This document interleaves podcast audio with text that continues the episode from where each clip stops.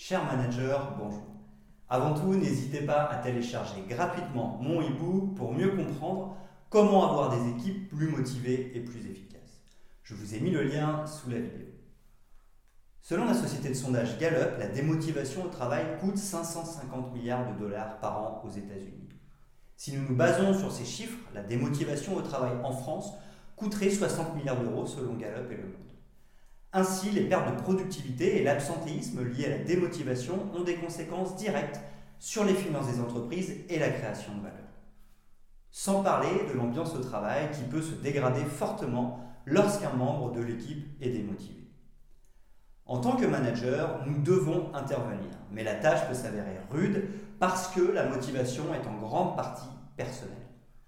Alors, est-ce une quête vaine que de chercher à remotiver un collaborateur? Je ne le pense pas pour une simple raison. En effet, si le collaborateur est démotivé, c'est qu'il a été motivé. Un ou plusieurs événements sont donc survenus et l'ont démotivé. Il faut donc agir sur ces événements. Voici donc, selon moi, une méthode en quatre étapes pour remotiver un salarié. Vous trouverez une synthèse à la fin de cette vidéo. Premièrement, écouter pour comprendre la personne et sa démotivation. La première étape lors d'une démotivation est de chercher à comprendre en écoutant. Un collaborateur qui est démotivé a connu une situation qui l'a conduit dans cet état. Il doit toujours être en train de vivre cette situation. En effet, elle le bloque pour se remotiver. Il faut donc comprendre si c'est un problème personnel ou professionnel et si c'est temporaire ou plutôt durable. En effet, notre collaborateur est-il en train de vivre un divorce qui le plonge dans une déprime profonde? Est-ce juste une inquiétude passagère car son enfant est légèrement malade? Un salarié est en conflit avec un de ses collègues et il ne trouve pas de solution? Notre employé n'apprécie pas notre management? Il faut identifier les causes de cette démotivation. Cela ne sera pas simple. L'employé n'aura peut-être pas envie de nous en parler, soit parce que cela nous concerne directement et qu'il lui est difficile de nous en parler, soit pour ne pas faire de vagues ou encore pour d'autres raisons qui seront propres à chacun. Je préconise de rencontrer votre collaborateur en individuel et de prévoir assez de temps pour discuter. Ensuite, il faudra lui exprimer notre observation, par exemple, généralement la rédaction de ce dossier prend deux jours. En ce moment, cela nécessite la semaine complète. Nous compléterons par notre ressenti et cela m'inquiète. En effet, l'observation est une situation objective qui ne peut pas être contestée, tout comme notre ressenti.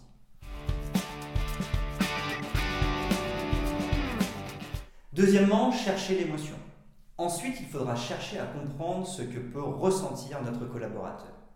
Nous connaissons la situation bloquante. Maintenant, nous devons comprendre comment notre collaborateur vit cette situation. En effet, les émotions sont de puissants indicateurs il existe quatre grandes émotions. La peur lorsque le collaborateur ressent un danger. La colère lorsque le collaborateur ne se sent pas respecté. La tristesse lorsque le collaborateur ressent un manque. La joie lorsque le collaborateur ressent la satisfaction d'un besoin.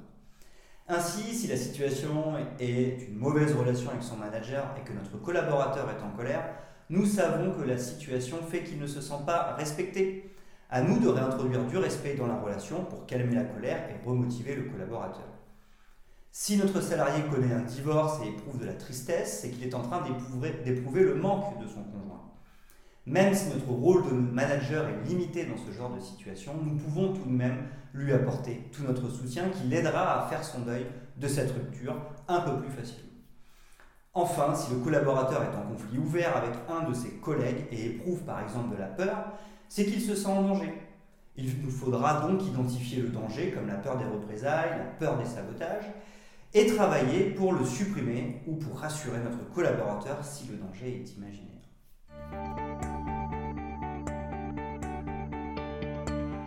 Troisièmement, faire définir l'objectif pour sortir de la démotivation au travail. En poursuivant les étapes de cette méthode, nous en arrivons au point crucial de la mise en mouvement. J'ai parlé à l'étape 2 d'aider notre collaborateur suivant son émotion. C'est très bien, mais pas suffisant. En effet, si nous voulons que notre collaborateur réagisse et sorte durablement d'une situation difficile, il faut qu'il se mette en mouvement.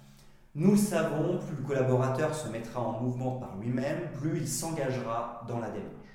Nous le savons, la responsabilisation et l'autonomie impliquent fortement les collaborateurs. Ainsi, nous comprenons la situation et le ressenti de notre salarié. Il faut désormais lui demander quel est son objectif. Le collaborateur doit lui-même se fixer un objectif. S'il vit un conflit avec un collaborateur, il peut se fixer l'objectif de le rencontrer pour échanger. Si notre collaborateur vient d'apprendre que son conjoint veut divorcer, peut-être se fixera-t-il l'objectif de prendre quelques jours de vacances pour se reposer et prendre du recul. Enfin, si la relation managériale est problématique, son objectif sera d'échanger avec nous.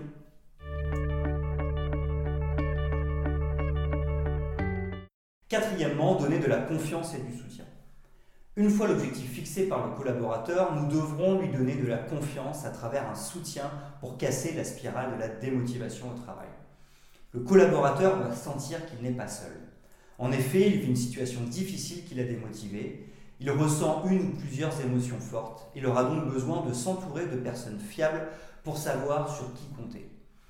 Dans les périodes de turbulence, nous avons besoin de savoir ce qui ne tangue pas. Qu'est-ce que cela signifie? À l'image des entraîneurs de football qui soutiennent leurs joueurs vedettes, même quand ils ne marquent pas de but, il faudra soutenir publiquement, mais aussi en individuel, notre collaborateur. Enfin, après avoir exprimé notre confiance et notre soutien, n'hésitons pas à suivre notre collaborateur régulièrement, non pas dans une démarche de contrôle, mais simplement pour lui montrer que vous vous intéressez à lui.